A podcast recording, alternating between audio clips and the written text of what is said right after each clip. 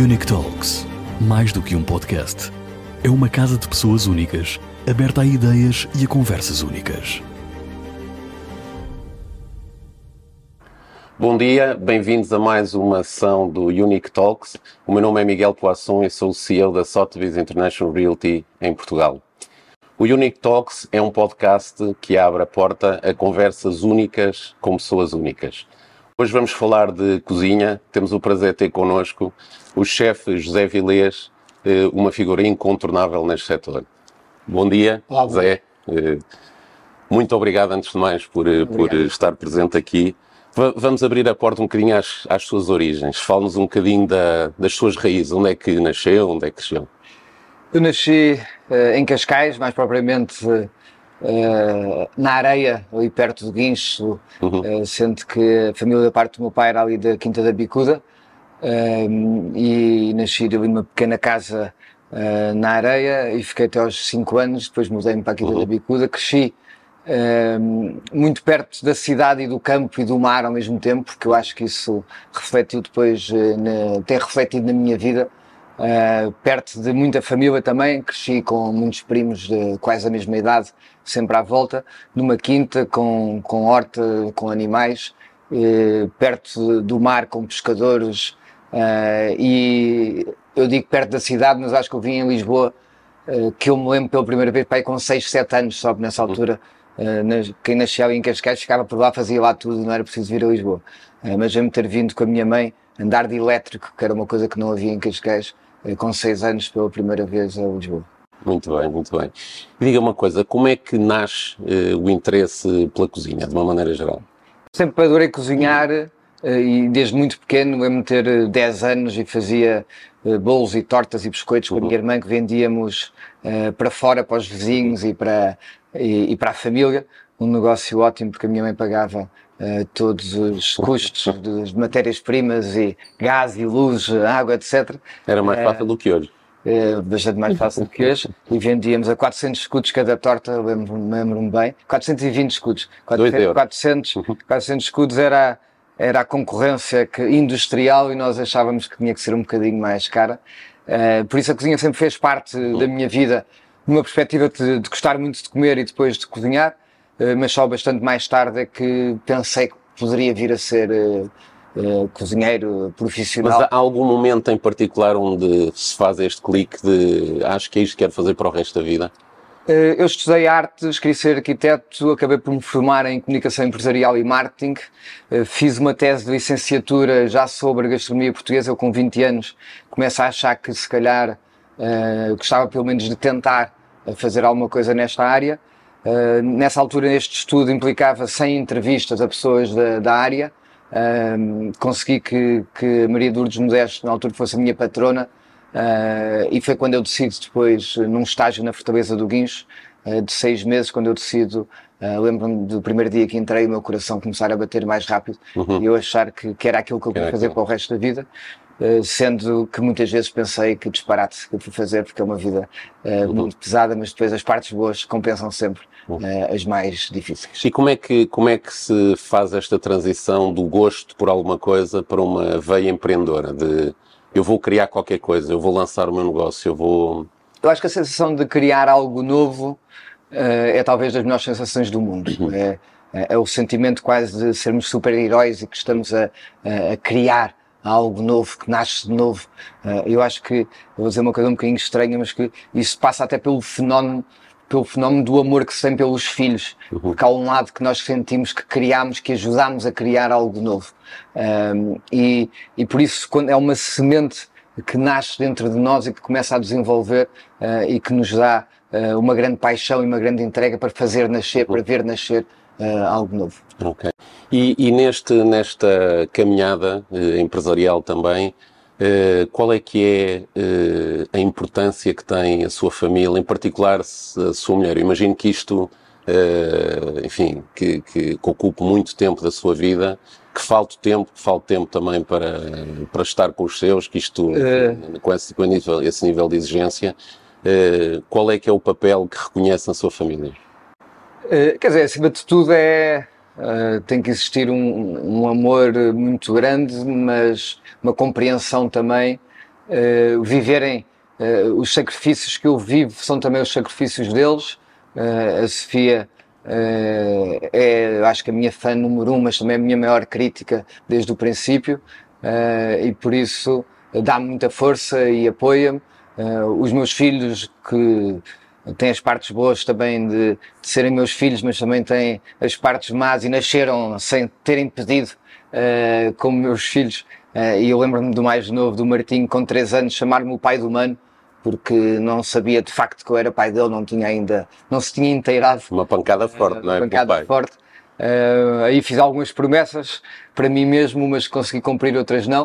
Uh, mas tento estar nesse caminho uh, de ter cada vez mais tempo mas a ordem mundial tem-nos baralhado um bocadinho uh, e, e, não estou a conseguir, se calhar, fazer o que me tinha proposto há uns anos atrás. Muito bem. Mas é uma, uma questão que, enfim, que tornou pública já, e que eu acho que é sempre interessante nesta altura abordar, tem a ver com, com esta questão do, do, do esforço, não é? do esforço. Muito, muito se tem falado de esgotamentos, de, e, aliás, já partilhou publicamente fases difíceis da sua vida, como a morte do seu pai muito novo, como a psicanálise que fez, etc. Esta partilha que faz, uh, o que é que, que, sinal é que quer transmitir para a sociedade? Eu acredito que hoje uh, mais que. Uh, nós falamos muito da sustentabilidade, não é? é algo que, que salva muito. 90% das pessoas, eu vou dizer, do mundo que nós conhecemos, porque o mundo é muito grande e por isso farem 90%, uh, só pode ser do mundo que nós conhecemos, estão já sensibilizadas para uma, sociedade, para uma sustentabilidade ambiental porque se fala muito das mudanças climáticas, fala-se muito do que pode acontecer se não mudarmos certos comportamentos, eh, mas poucas estão sensibilizadas pela uma sustentabilidade uh, económica ou social, ou focando-nos na social. Uh, nós hoje temos uh, a sustentabilidade social ou os problemas mentais, a saúde mental está pior que nunca e é talvez das coisas no universo, no mundo que está pior do que nunca, ao contrário da maior parte das outras coisas, que está melhor, apesar de nós e que carece termos mais atenção. conhecimento e, e, e, carece muita atenção. Uh, hoje, eh, entre os 15 e os 25 anos, a primeira causa de morte é o suicídio, uh, que é uma coisa assustadora. Uh, e por isso eu falo disso mais abertamente, para desdramatizar hum. e para perceberem que toda a gente pode e deve pedir ajuda quando achar que, que, que o tem que fazer. Uh, não é preciso ser psicanálise, às vezes é só conversar com a pessoa uhum. que está ao lado, uh, às vezes é só uh, contar com alguém que está ao lado e por outro lado as pessoas que estiverem ao lado perceberem, ouvirem, uhum. porque eu acho que há muita gente também que se faz de, de, surda e que segue em frente para não, que acha que já tem problemas suficientes e que não quer estar a ajudar quem está ao lado. E esta partilha para novas gerações acaba por ser um fator eh, importante, porque nós vivemos numa sociedade em que eh, uma sociedade que constrói heróis, não é? Que, que de pessoas de muito sucesso, a procura do sucesso, de pessoas quase indestrutíveis, pessoas e hum, e, e, esta partilha de fragilidades, de facto, vem, vem tornar o mundo um bocadinho mais humano, tornar, eh, enfim, tornar as pessoas também mais próximas. Desmistificar uh, o que as redes sociais nos, nos mostram, não é? Exatamente. As redes sociais mostram-nos que nós somos todos muito bonitos e sempre em grande forma física e que, uh, e que somos espetaculares e que nunca claro, erramos e que estamos claro. contentes. Uh, e na verdade isso acontece numa pequena porcentagem do nosso claro. dia a dia. E, e há muitas pessoas que se convencem disso porque não têm ainda, se calhar, maturidade claro. ou porque estão numa fase mais complicada da vida e acham que toda a gente é mais feliz do que elas. Uhum. Uh, e, e, e, por isso uh, é para desmistificar isso e dizer: não, todos sofremos, todos temos dias maus, todos temos claro. dias bons ou podemos ser melhores uh, e, e, chegar às pessoas, porque há, há cada vez mais falta de sentido de pertença a alguma coisa, porque as claro. pessoas se agarram a um mundo paralelo que na verdade é uh, irreal, que é okay. é isto das redes sociais. Zé, vou aproveitar a, a sua deixa para, para, para, abrirmos aqui um bocadinho uma janela sobre o mundo e vamos ver a sua vista, vamos ver como é que, como, é que vive. Vamos, vamos uh, tocar um bocadinho nesta, nestas novas gerações, portanto, uma geração, gerações novas, de uma, forma, de uma forma geral. Quais é que são as grandes diferenças que vê nesta nova geração relativamente à sua? Eu, eu acho que eh, não podemos generalizar, mas pensarmos, porque há sempre pessoas que, mesmo eu apanho miúdos de 19, 20 anos, começam a trabalhar comigo, que eu os acho parecido comigo há 20 anos atrás. Uh, mas eu acho que há de facto, uh, as pessoas são menos agarradas Uh, uh, não há o sentimento em muitas delas de quererem trabalhar para juntar dinheiro para comprar uma casa, muitas nem querem tirar a carta, muitas nem querem ter carro, uh, outras não estão dispostas a, ter, a fazer mais sacrifícios pelo trabalho, para, para, trabalhar mais para chegarem a algum lado. Eu acho que e, e, e, muito porque uh, na nossa geração parece o comando remoto das televisões e agora uh, o computador, as máquinas fotográficas, está tudo dentro de um telefone, as redes sociais, o ver o mundo está tudo dentro do telefone e por isso nós, o mundo é como se começasse a girar muito mais rápido, por isso toda a gente quer tudo muito mais depressa e quer saltar uh, várias fases de, de, do, do, percurso profissional e às vezes até do percurso pessoal. E eu acho que se calhar é isso que eu sinto mais uh, as pessoas acham querem ser cozinheiros, mas querem começar a aparecer nas revistas no dia a seguir claro. uh, e, e, e não que é querem diria, ter... O que é que diria um jovem que quer que quer ter uma que queira ter uma profissão como o chefe José Vilés, o que é que lhe diria que, que, que, conselhos é que lhe diria é que lhe daria? Primeiro diria, diria para pensarem bem se querem mesmo ter esta profissão, que é uma profissão muito dura, linda, mas muito dura, uh, e depois uh, que têm que têm tempo uh, que, que trabalhem. Não quero que trabalhem tanto como eu trabalhei, uh, como eu trabalho até, porque quero que deixem tempo para se divertirem também, quero que aproveitem também para se uhum. divertirem, que eu também apaguei muitos anos da minha vida Uh, porque se calhar trabalhei demais ou esqueci-me que havia um outro lado uhum. uh, e hoje também estou consciente que, que, que, não é o melhor, uh, mas que temos que fazer sacrifícios, que temos que lutar mais para sermos melhor uh, para sermos melhores, e não é sermos melhores do que os outros, é sermos melhores do que somos naquele dia, sermos melhores no dia a seguir. Um, e, e, e, para trabalhar em equipa, para pedirem ajuda, não, não, terem medo de pedir ajuda, para aprender, ter, serem curiosos uh, e quererem aprender sempre, porque nesta profissão, como em muitas outras, uh, não deixamos de, de, aprender para crescer. E, e, o que é que diria um filho uh, se, se quiser seguir os seus passos, ou seja, se, se decidisse seguir esta profissão? Incentivaria ou incentivá-lo? Se, se, se, eles quiserem seguir, eh, terão todo o meu apoio. Acho que não querem nenhum deles. Já ainda são crianças, mas já acho que 11 e 13 anos eu já conseguiria ver, eh, até porque teriam tido, têm a oportunidade de, de, se enfiarem na cozinha e não é uma coisa que adorem. Eh, e eu, na idade deles, já há muito tempo é. que lá estava enfiado. Um, e também, honestamente, até fico contente que não o façam, porque seria sempre mais complicado para eles, se calhar, terem uma comparação. Claro. Uh, e eu hoje, eu acho que se eu trabalho tanto, é para eles poderem escolher uh, o que quiserem fazer uh, e, e, no limite, até se não quiserem fazer muito, desde que sejam boas pessoas, desde que tenham valores, desde que cuidem dos outros, também não me importa, desde que sejam responsáveis. se, alguém, se algum quiser ser artista numa arte que não dê praticamente dinheiro, se eu puder ajudá-lo, Uh, nisso farei com todo ótimo, o gosto. Ótimo. Zé, só, só esta, esta, este grande fenómeno da cozinha, não é? Estes programas todos, Masterchefs, etc., que têm entrado pelas casas dentro, um, ehm, como é que explica este fenómeno? Que é um fenómeno de alguns anos, tem, enfim, antigamente há uns anos a, a profissão de chefe não tinha a visibilidade que tem, que tem hoje em dia. O que é que foi o clique para, para, para este fenómeno? O que é que, como, é que, como é que explica este fenómeno que, que vai invadindo a sociedade? Eu acho que nós pensamos bem, é um bocadinho óbvio eh, e se calhar só não se tinha feito ou descoberto mais cedo porque havia menos mobilidade, porque não se conseguia ainda nos programas de televisão transmitir, mesmo hoje em dia, obviamente não se consegue transmitir o sabor nem os cheiros, uhum. mas não se conseguia por imagens transmitir uh, uh, o, o que é que era a cozinha. Hoje há um cruzamento de reality show e a maior parte dos programas de televisão de cozinha acabam por ser um bocadinho reality shows, uh, porque as pessoas gostam de se envolver também nas vidas uns dos outros. mas o Oscar Wilde dizia já há uma centena, há uma centena de anos que, que, que a maneira de se marcar a sociedade era uh, ou chocar a sociedade uh, ou alimentar a sociedade. Uh, e, e, e, os chefes hoje em dia fazem as duas coisas, chocam, alimentam, e, e, eu acho que essa, de facto, as pessoas perceberam que há um lado de entretenimento à volta da cozinha, não só da alimentação, não só de, uh, da pessoa ficar uh, satisfeita fisicamente, mas também poder ficar emocionalmente.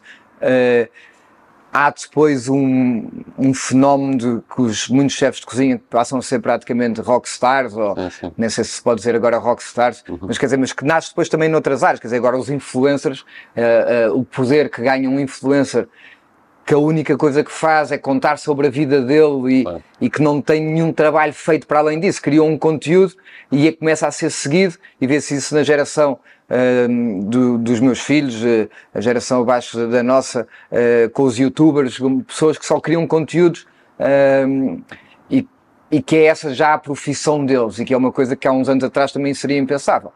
A cozinha é algo que nós temos que lidar todos os dias a comer Uh, e por isso, se o pudermos fazer com mais prazer, melhor. A mobilidade ajuda as pessoas a viajarem e a, estarem, e, e a poderem provar uh, cozinhas diferentes no mundo inteiro, uh, e por isso isto é um fenómeno global que, que, que, está a crescer, sendo que eu acho que agora acalmou um bocadinho também, porque hoje, quando falamos uh, de, da maneira como se trata uh, os cozinheiros e, uh, e, e, das melhorias das condições de trabalho e do não bullying e de, quer dizer, não faz sentido continuarem a haver programas como o Gordon Ramsay fazia de chamar nomes e praticamente bater, porque isso claro que era um incentivo, seria um incentivo a continuar-se essas práticas. Por isso, acontece tudo muito rápido e cada 10 anos que nós temos são os últimos 50, a evolução que há em várias matérias são os últimos 50 que tivemos. Okay, uh, e por isso temos de ter algum cuidado também. Zé, vamos entrar nessa, nessa divisão, vamos entrar na cozinha, ok? Um, uh, ambiente exigente, obviamente, procedimentos, regras a seguir, etc. Um, como é que define a palavra excelência? Que imagino que é algo que queira, que queira perseguir permanentemente. O que é que, como é que define? A, a, a, excelência é o caminho da perfeição, uhum. uh, sendo que a perfeição depois é inatingível, uhum.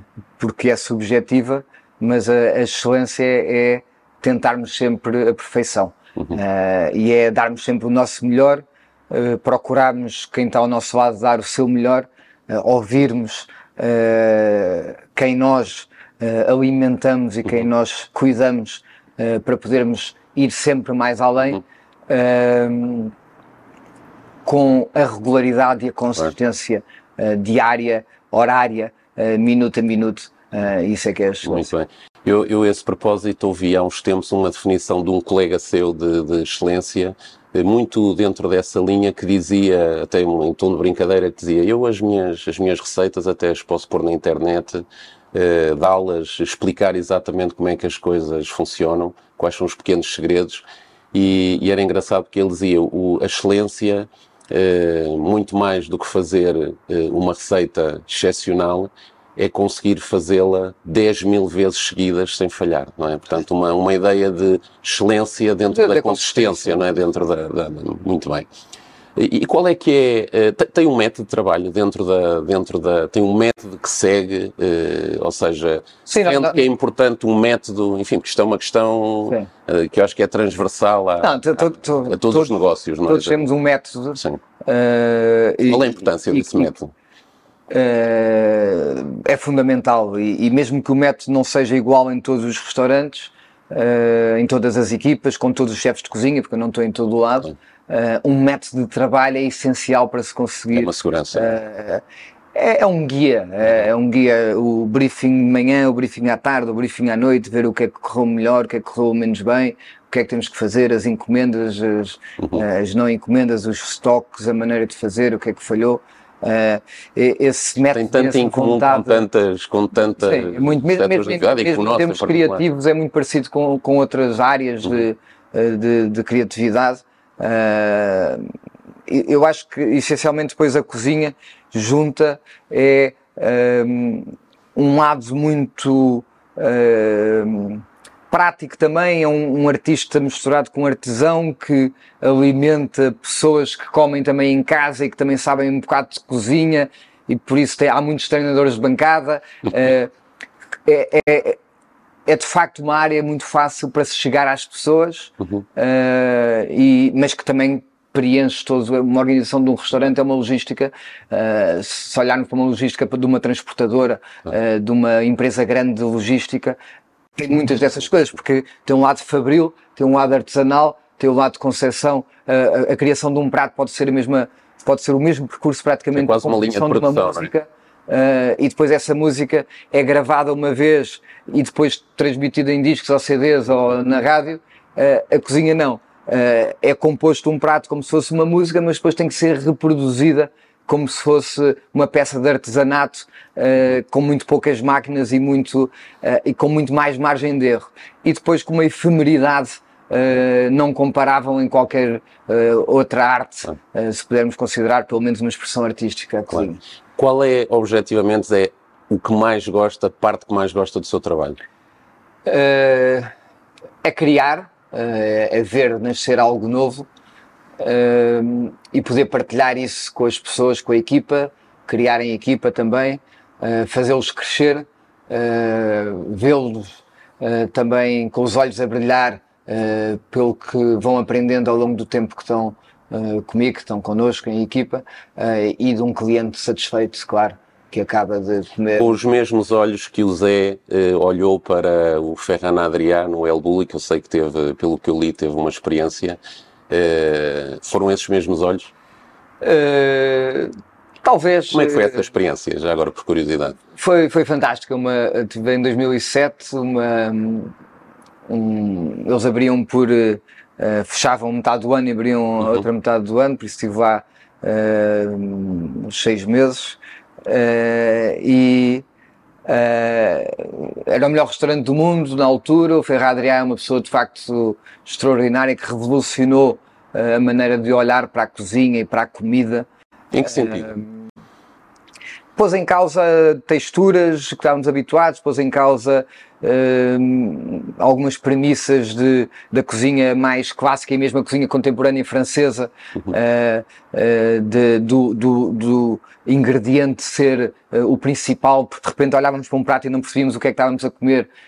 e ele, com um jogo de temperaturas e texturas, etc., conseguia fazer pratos absolutamente surpreendentes. Abriu muitos, muitos, muitos, muitos caminhos.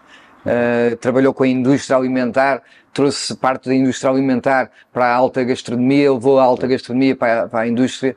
Uh, e depois conseguiu uma coisa que o transcende, uh, na medida que uh, só naquela dinâmica é que, é que aquilo depois ganhou também a escala que, que conseguiu ter, mas foi ele que proporcionou que é de repente estarmos 60 estagiários num sítio de 30 países diferentes, com a possibilidade de trocar experiências, Bem. falar sobre as cozinhas do, dos seus países, divulgar o seu, a sua gastronomia uh, e crescer. Uh, e hoje tenho muitos amigos desse estágio de, de, de, países, muitos países é? diferentes. Eu, sabe que para, para a preparação deste, deste podcast eu li algumas coisas sobre o Ferran Adrià e achei curioso.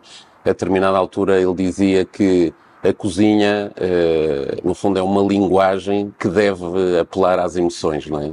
Eh, que é que é um género de uma missão, não é? É a sua também? Uh, sim, eu, eu, eu, não, eu não gosto de. Não, não, uh, quando alguém se senta à minha mesa, eu não quero uh, os obrigar a sentir nada. Uhum. mas gosto de despertar surpresa, despertar outras emoções. A pessoa, quer dizer, tive pessoas a chorarem, algumas compulsivamente porque se lembravam da avó ou da mãe de um prato que tinha feito que lhes fez lembrar. Uh, eu não faço o prato para a pessoa chorar, uh, nem para a pessoa rir, uh, mas a cozinha tem essa... É? é? o aplauso que recebe, não é? É, quer dizer, é, um, é o feedback claro, que, que, claro. que, recebo uh, e, e, que tem a ver, a certa altura em Espanha, até depois da Nouvelle Cuisine, que, que, que se inicia em França, depois em Espanha fala-se de uma cozinha tecno-emocional, uhum. que é a utilização da técnica ao serviço deste despertar de emoções. Uh, por um lado, é, é, é o despertar de emoções uh, dos, dos uh, clientes, dos comensais, por outro é também os chefes transmitirem algumas das suas emoções através dos pratos que servem. O Ferran Adrià dizia que, uh, que deve ter conhecido bem esta, este lado dele, que dizia que os, que os melhores chefes são aqueles que estão ali na fronteira do risco, não é? Aqueles que, que estão sistematicamente a tentar criar, com o risco de errar, com eh, partilha dessa, dessa visão de que estar ali na linha um bocadinho do risco de fazer coisas novas, que às vezes corre bem, às vezes corre mal, é o que faz a diferença dos, dos prós, enfim, faz com que os melhores chefes destinam. Uh, eu, eu, acho que, quer dizer, por um lado, acho que sim, eu acho que eu aí uh, consigo olhar para uma, uh, que nós chamamos, se calhar, hoje em dia, só uma cozinheira de um restaurante tradicional que nunca arriscou e sempre repetiu claro. pratos e, e considerá-la uma grande uhum. chefe de cozinha porque tem também o lado da excelência, da consistência, da, uh, o Adriano falava sempre numa vertente de criatividade e, uhum. e de uhum. facto de uh, falava muito uma cozinha de vanguarda uhum. e, e, nessa linha de facto para ser um grande chefe uh, tem muitas vezes de até não ter medo de fazer pratos maus uhum. e de esquecer às vezes um, o cliente. Uhum. Eu tenho mais dificuldade nisso, tenho que ser honesto. Uhum. Uh, eu, para mim, uh, na maior parte das vezes, eu diria 99,9%, para mim o mais importante quando eu estou a pensar um prato é o cliente que o vai comer. Claro. Uh, mas há que ser corajoso e hoje em dia temos no ativo, por exemplo, o Andoni do Mugaritz, que é das pessoas que eu mais admiro no mundo da cozinha, eh, que é corajoso ao ponto de fazer pratos que, que ele sabe que a maior parte dos clientes que tem no restaurante não vão gostar. Uhum. E, inclusive vão mandar para trás Uh, mas ele está a querer abrir caminhos, está a querer fazer uma coisa que acredita muito. Portanto, faz do restaurante um laboratório, não é? De, um laboratório, de uh, algo que vai ficar registado para sempre. Se calhar em 100 há 10 que gostam e esses 10 têm uma experiência incrível.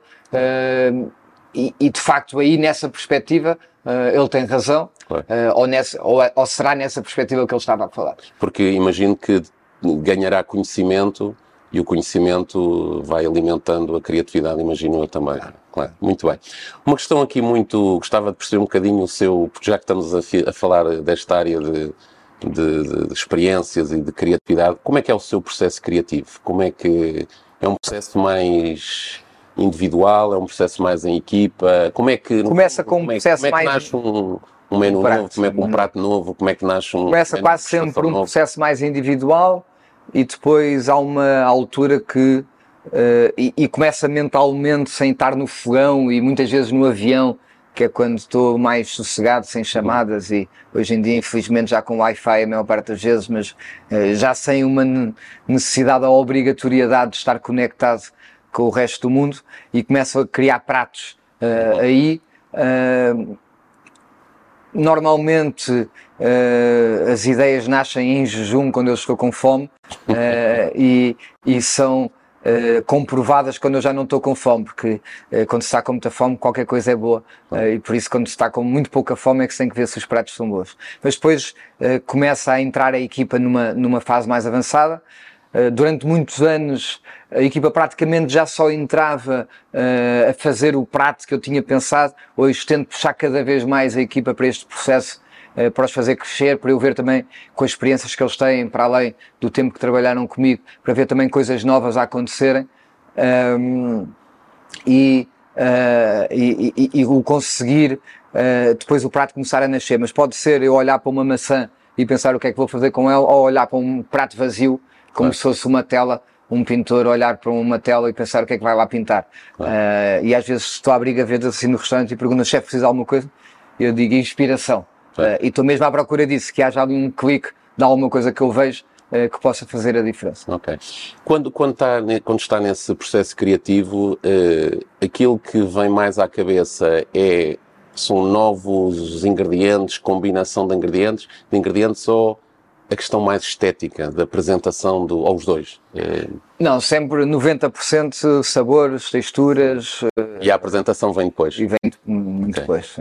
Mas tem ganho alguma. Enfim, a apresentação é um aspecto, imagino eu. Sim, mas nós tínhamos até com muito orgulho pratos que nós chamávamos tipo o prato feio, uhum. que era um prato mesmo que não apetecia nada a comer uh, e que nós até dizíamos, aos clientes como um de olhos fechados, porque depois era um prato que a pessoa abstraindo-se, que era assim uma couve meia murcha, assim dentro de um prato com um caldo de cozido, uh, um prato que nos demorou quase seis meses a fazer como nós queríamos, e era um prato especialmente não bonito, uh, mas o, o, o, o, não bonito fazia com que ele fosse também bastante bonito, uh, porque era algo muito especial, e aliás foi uma, uma das pessoas que eu disse que chorou foi a comer esse prato, porque fez lembrar o cozido da avó, o cozido uhum. à portuguesa. E por isso, às vezes, esse lado não estético também é importante para a pessoa esquecer isso. Uh, eu aprovar fecho sempre os olhos, uhum. para conseguir apurar melhor os sentidos mais importantes quando se está a degustar. Muito bem. Eu, eu vou-lhe partilhar um bocadinho aqui a visão do, do, do, do cliente, como uma das coisas que eu, que eu acho sempre surpreendente é, é hum, é, é, surpreender o cliente, sobretudo a nível de texturas. Às vezes, coisas que são servidas líquidas, quando ah, normalmente são sólidas, ou, ou questões que nós associamos a algo salgado e aparece mais doce, ou vice-versa. Ou, ou, por exemplo, o, os contrastes de, de, calor, não é? De, de, do quente e do frio, que é, que é, que é, que é muito interessante. É um jogo de surpreender o cliente. É, a minha cozinha é muito. Eu, eu, eu equipar a importância do sabor às texturas e temperaturas. Muitas vezes não falo nas temperaturas porque para mim a temperatura também influencia a textura claro. uh, e por isso está, faz, parte dentro, faz parte das texturas. Uh, mas de facto conseguir o sabor e texturas, nós conseguimos um crocante uh, de algo seco, crocante, pensando por exemplo numa batata frita, mas conseguimos um crocante por exemplo numa cenoura crua. Uhum. que são as duas coisas crocantes, mas completamente diferentes. São uhum. dois tipos de crocantes diferentes. conseguimos uma, uma, textura cremosa num, num gelado, ou conseguimos numa espuma, ou conseguimos numa sopa. Uh, conseguimos com algo congelado, mas muito pequenino, quando se põe na boca, desfaz-se. Uhum. Uh, e tudo isso são texturas, temperaturas que fazem, na verdade, despertar as nossas papilas gustativas e que fazem promover o sabor. Uh, saber também que há produtos que, ao servir demasiado frio, que estamos a tirar o sabor. Claro. Uh, nós às vezes gostamos daquele vinho bem frio, claro. mas que estamos a Quer perder claro. grande parte dos seus aromas e, e, e das suas notas uh, de sabores. Um, e, e, por isso esse cruzamento e as proporções são muito importantes em tudo isto. Uhum. Porque às vezes posso pôr um bocadinho de chouriço num peixe, que até pode ser um peixe delicado, e que se for 20 gramas já não dá, se for 2 gramas se calhar dá porque vai dar ali um tempero misturado com alguma coisa uh, numa determinada estação do ano, se calhar funciona e depende da temperatura e a maneira como entra, uh, etc. Muito bem. Eu, eu vi inclusivamente porque o nitrogênio líquido, que, é, que tem temperaturas de 200 graus negativos, Sim, por aquilo que... O, o, que é que se consegue fazer diferente? Uh, o que é que funciona? É, é, quer dizer, além de se conseguir fazer, por exemplo, um sorvete na hora, uhum. consegue-se... nós fazemos, por exemplo, uns caviares, que é deixar cair um, um líquido com, com, uma determinada textura ligeira, tipo um creme, dentro e faz umas bolinhas congeladas que se uhum. pode servir, que depois se vão descongelando na boca. Uh, dá para fazer uh, num balão de água, encher com um sumo de tangerina que nós fazemos e rolar esse balão de água no nitrogênio e fica uma película congelada à volta e depois rechear com uma espuma de tangerina. É uma sobremesa que fazemos há muitos anos. Uh, dá para congelar ervas e legumes e triturar tudo, por exemplo, para fazer uma base de um caril. dá para fazer muitas coisas, na verdade, sem perder o sabor. Uh, e a conseguir texturas uh, diferentes. E essa revolução na cozinha é uma, é, é, uma questão mais. Toda esta revolução que estamos aqui a falar é mais filosófica ou é mais mesmo de materiais, destas é esferazinhas, eh, espumas, etc. que são? Isto é técnica e eu acho que a técnica tem que estar.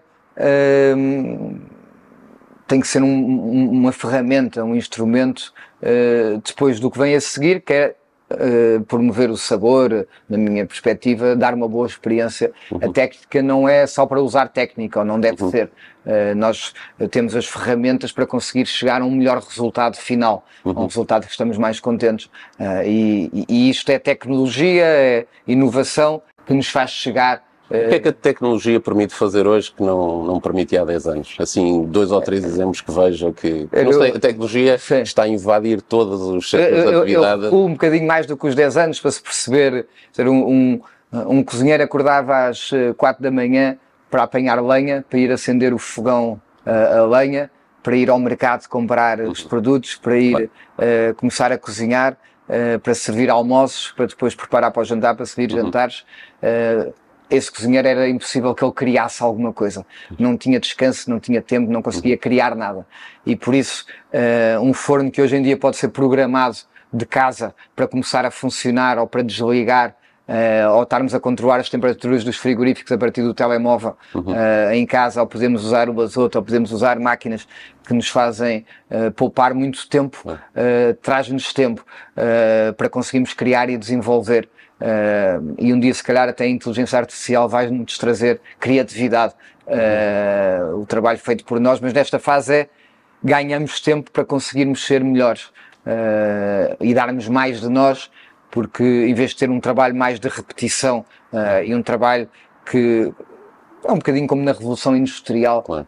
quando a pessoa acha que toda a gente vai perder o emprego que a Revolução Industrial vai tirar o trabalho a, a, a muitas pessoas, eh, é, é, numa visão, é verdade, mas numa visão muito curta. Numa visão a médio prazo é algo que vai dar muito mais trabalho no futuro e principalmente vai pôr as pessoas num outro patamar uh, de qualidade de vida e de tipo de trabalho. Claro. E esta revolução tecnológica é isso mesmo também. Nós, há 3, 4, 5 anos falava-se como a tecnologia poderia uh, trazer um desemprego uh, sem precedentes uhum. e hoje em dia não há gente para trabalhar uh, na maior parte dos negócios claro. uh, e, e, a tecnologia está a crescer e a desenvolver-se mais claro. do que nunca. Sabe que eu inclusivamente li, já não me lembro exatamente em, em que sítio, que, um, ehm, que havia muitos restaurantes de topo Uh, que tinham mais colaboradores do que clientes naquele, naquele dia. Não? O que é que é o rácio normal assim? Nós temos, nós temos com estagiários o rácio entre 50 trabalhadores no Belcanto com, com mais sempre 8 a 10 a 12 estagiários para 50 lugares. Uh, por isso, Praticamente um por um. é um por um. Ok, muito bem. E, e diga uma coisa, são, são mais, que isto é uma curiosidade minha, são mais rentáveis os, os restaurantes de topo ou os restaurantes mais de mainstream? Normalmente mais de mainstream, mas tem muito a ver com o volume e com a organização e, uh, e, e a maneira como conseguimos rodar mesas ou não uhum. rodar mesas ou a dimensão do restaurante. Há muitas eh, variáveis e há no mundo inteiro restaurantes de topo que dão dinheiro, outros que não dão nenhum, ou que perdem, e, e mainstream a mesma coisa, uns que dão e outros que não dão. Muito bem. Uh, recentemente recebeu uma, uma estrela uh, Michelin para, para o seu restaurante O Encanto, vegetariano, não é? Uh, o que é que isto significa na prática? O que é que, o que, é que vem marcar esta estrela Michelin? No... Eu, eu, acho que é muito importante e, e, eu diria que nesta fase até é mais importante, por exemplo, do que uma terceira estrela no Belcanto, uhum. porque isto vem marcar uh, um, algo Uh, que eu diria quase única, é a primeira na Península Ibérica, é a terceira na Europa, uh, vem marcar uma mudança ou, ou, um início também de uma mudança na cozinha contemporânea portuguesa. Uhum. Uh, nós, há 12 anos atrás, há 14 anos atrás, quando ganhamos a primeira estrela Michelin, uh, é a primeira vez que, que um, um, cozinheiro de Lisboa ganha uma estrela Michelin com cozinha portuguesa contemporânea uh, e, e, de repente, uh, mais de uma dúzia de anos depois, repetir-se isto uh, com cozinha vegetariana é algo, confesso, que me deixa muito orgulhoso e uh, porque é um marco isto. Claro. Uh, Fala um bocadinho da sua reação. Como é que quando a sua não, primeira foi no Tavares pensou a? Eu não tenho, eu, eu sou muito. É comedido, já ouvi dizer nestes muito, Sou demasiado comedido até.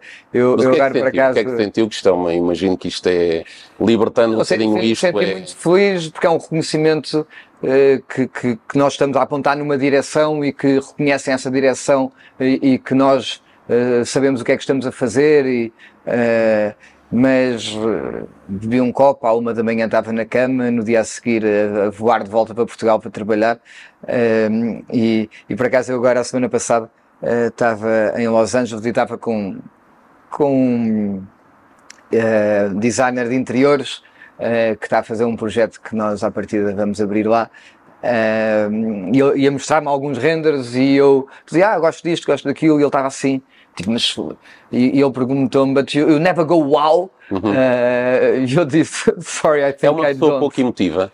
Não, não, não, sou, não sou pouco emotiva, mas não sou... Uh, não é exuberante. Não sou exuberante na, na maneira como me exprimo depois.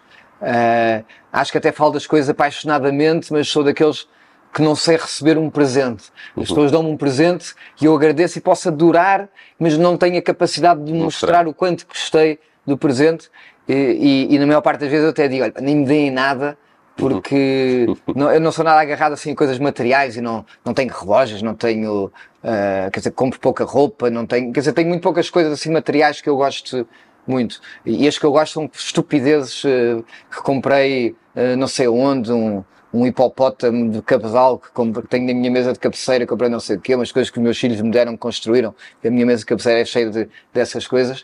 Uh, e por isso tenho alguma dificuldade também em ser. Uh, e é assim na vida também ou mais profissionalmente? Sou, sou assim na vida. Na vida. Assim. E, e, e, sendo que estas estrelas Michelin são, são também um, um jogo perigoso de ficar demasiado dependente, demasiado, enfim, com, com receios de perder as estrelas, de, enfim, como já acaba, houve casos no passado, uh, situações até dramáticas de pessoas que, que, que, não conseguiram mesmo resistir a esta tensão toda. Eu, eu, eu, eu, acho que aí depois Vive bem com isso? Vive bem com isso? Vive bem com isso, obviamente prefiro as uh, vitórias do que as derrotas. Uh, mas as derrotas fazem parte da vida. Uh, alguns casos que houve que se fala de suicídios por Sim. perdas de estrelas, as pessoas não sabem, na verdade, o background, ninguém sabe bem o background o que é que é que comete esse ato. Se é uma gota d'água, se é efetivamente. Uh, um dos mais conhecidos, por exemplo, o Bernard Loiseau, fala-se que ele estava com grandes dívidas e que a perda da estrela faria com que ele nunca as conseguisse pagar e o restaurante começava a correr pior, etc. E eu acho que não há nenhuma razão prática, claro. tem a ver sempre com a, maneira, a ver com a maneira, a maneira com que as pessoas processam uhum. o acontecimento, porque. Uhum não teria que haver nenhuma razão prática para a pessoa chegar a esse limite, uh, tirando a saúde mental. Claro. Uh, e, Qual é o seu maior receio profissionalmente? Algo que o incomoda, algo que o faça pensar muitas vezes?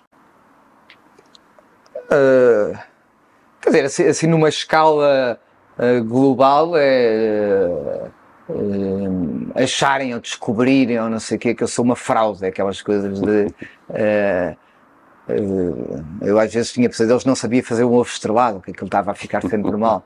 E por isso, quando se chega a um patamar uh, que, uh, que há muitas pessoas que na verdade vivem por nós a nossa vida e que pensam o nosso futuro uh, para além do que nós pensamos dele, acabamos por criar também umas expectativas quase dramáticas para conseguir chegar lá ao superar e por isso um, as expectativas que as pessoas criam ou o que pensam de mim uh, ou o que pensam que eu sou e, até pessoas que nem nunca foram aos restaurantes etc uh, e depois acharem que ao final sou uma fraude e que não uh, e que isso, é o que tem... faz, isso é o que o faz querer provar todos os dias e estar tão envolvido e trabalhar tantas horas, é isso que... Não, o, o caminho para casa é contrário, é o que me faz trabalhar todos os dias, estar envolvido, é, eh, é, é tentar divertir-me cada vez mais com o que faço, eh, esquecendo a opinião dos outros, principalmente as opiniões eh, de pessoas até que nem vão aos restaurantes. A opinião só serve para, para melhorar uhum. e não. Este medo é um medo. de criança, é um é. medo no sentido de. Uhum. É um bocadinho a medo, é, é um bocadinho a morte do meu pai pensando aqui numa perspectiva psicanal, uhum. psicanalística, eh, é, é, é, um bocadinho a perda da morte do meu pai, uh, tendo a perda agora de alguém que me pudesse tirar isto uhum. uh, que, que eu tenho. Uh, porque de resto, quer dizer, os meus exercícios são completamente contrários, que é ligar cada vez menos ao que as pessoas dizem, numa perspectiva pessoal, profissional, ouvi-las para poder melhorar, e, e continuar a fazer isto só até eu me divertir. Uhum. Uh, e não ter medo de um dia dizer está feito. Ok. Agora José, vamos passar dos medos para as ambições. O que é que lhe falta, o que é que gostaria de, de experimentar ainda em cozinha? Se é que se pode dizer, para não dar aqui grandes ideias à sua concorrência, não é? Mas o que é que gostaria de, de, de, de experimentar? Temos alguns projetos na calha, uh, acho que há muito há muitas coisas que eu gostaria de experimentar, gostava de fazer, por exemplo, uh, um restaurante, que se calhar nunca vou fazer, porque há sonhos que, é, que, são bons também ficarem só em sonhos, mas um restaurante eu, eu, não, eu não tivesse medo nenhum se os clientes gostassem ou não gostassem e fazer uma perspectiva de exercício de laboratório completo uh, e de poder uh, surpreender pela positiva e pela negativa. Como aquele outro cliente que fechou os olhos e viu a, a avó, não é? Viu, uh, poder, poder uh, com o que nós sabemos hoje, uh, poder brincar e poder inventar à vontade. Uh, às vezes apetece-me só fazer um restaurante muito, vou-lhe chamar básico, mas que não será a palavra indicada, mas com uma boa sopa, com um bom guisado, com um bom peixe, Uh, coisas muito, muito, muito básicas de uma cozinha uh, de, mais despojada, de, não é? Mais despojada, uhum. mais. Outras vezes não apetece nada, apetece-me descansar Uh, e, e, não pensar em cozinha, e não pensar em mais nada, e ouvir música, e estar com a família, Muito e estar bem. com os amigos. Olha, falou há bocadinho Zé, da, da, da, enfim, da, da, crítica e da forma como reage à crítica e como se escuda um bocadinho. Uh, Uh, houve alguma crítica realmente construtiva que se lembre que tenha provocado uma mudança importante? Uh, porque a crítica às vezes tem isto, não é? Às vezes é aquela. Acho que há, tem tido imensas críticas construtivas ao longo da vida. Às vezes pequenas coisas, uhum. uh, mas que nos fazem. Uma depois... mais estruturante no seu negócio. assim, assim, uma em concreto. Lembro-me para acaso, mas, mas, mas tem a ver até mais com o comportamento pessoal Uh, Lembro-me de um, uh, de um cliente do antigo Belcanto, antes de eu ter o Belcanto, que depois continuou a ir uhum. quando eu fiquei com o Belcanto, e que estava na mesa com, com um outro cliente que resolveu começar a fumar numa altura que já não se podia fumar nos restaurantes, mas eles achavam que eram donos do Belcanto, e, uh, e eu fui à mesa uh, muito chateado e disse que o senhor tinha que sair da, da mesa, então tinha que apagar o cigarro, uh, e esse outro cliente que disse-me que eu teria que aprender a ser, às vezes, um bocadinho mais cínico uh, e não levar tão a peito e não, e não reagir assim tão a quente.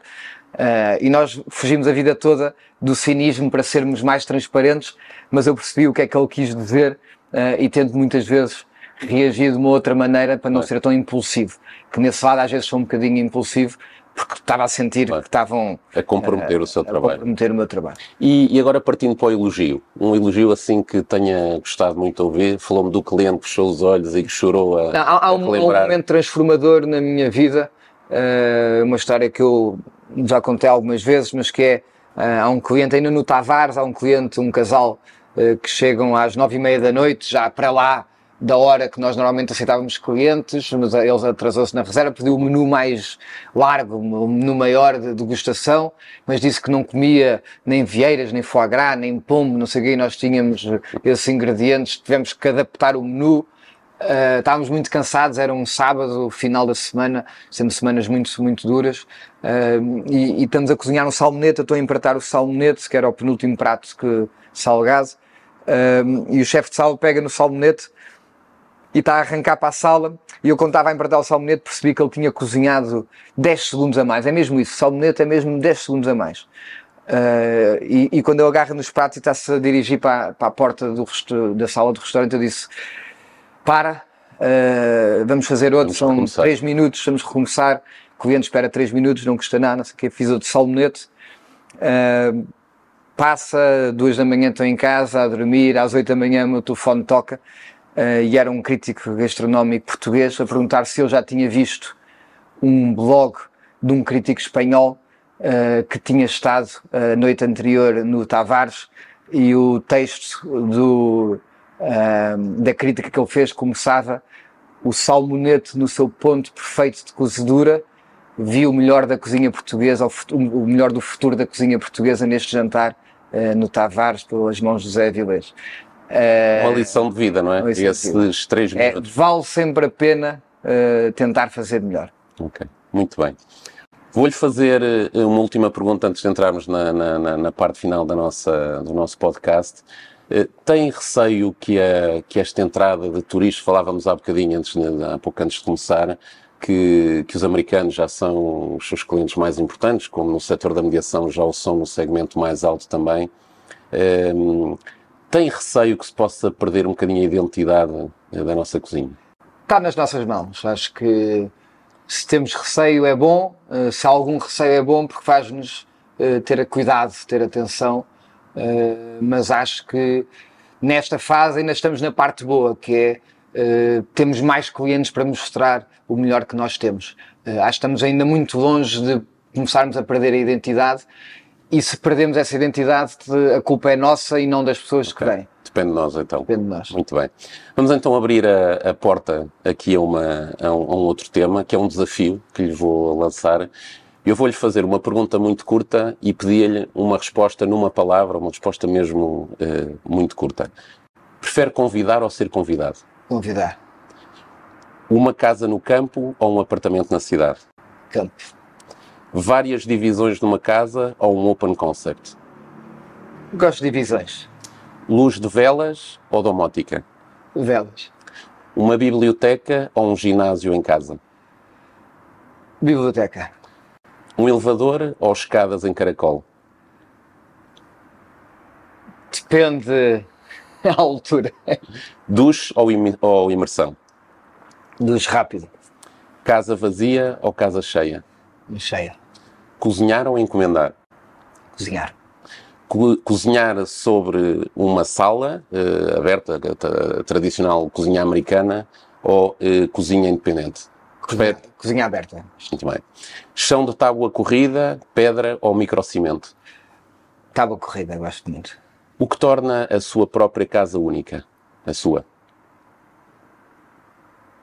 Ter lá os meus filhos e a minha mulher. Muito bem. E qual é que é a única coisa que não gosta na sua casa? Eh, tenho uns vizinhos barulhentos. Digo, agora vamos passar aqui para uma parte mais, eh, mais pessoal. Qual é o seu prato favorito? Bacalhau à brás. O prato eh, que mais cozinha para os amigos em casa?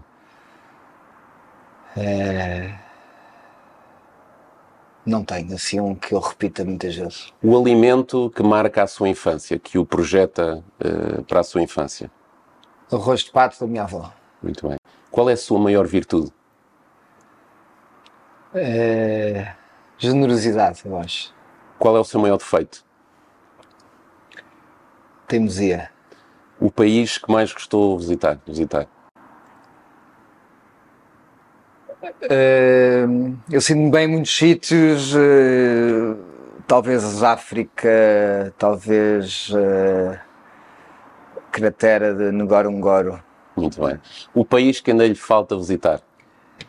Japão, vou daí a duas semanas. Muito bem. Bela viagem. O seu escritor preferido? Fernando Pessoa. Uma pessoa que marcou positivamente a humanidade? Eh, Gandhi. Muito Sempre. bem. E agora para fechar com, com chave de ouro, qual é que é o sonho único que ainda tem por concretizar? Gostava de acompanhar uma daquelas expedições da National Geographic e ficar uns meses na selva ah, a acompanhar os comportamentos da- dos animais na natureza. Muito bem. Zé, muito obrigado. Obrigado. Obrigado. Muito obrigado. Obrigado. Grande conversa. Obrigado.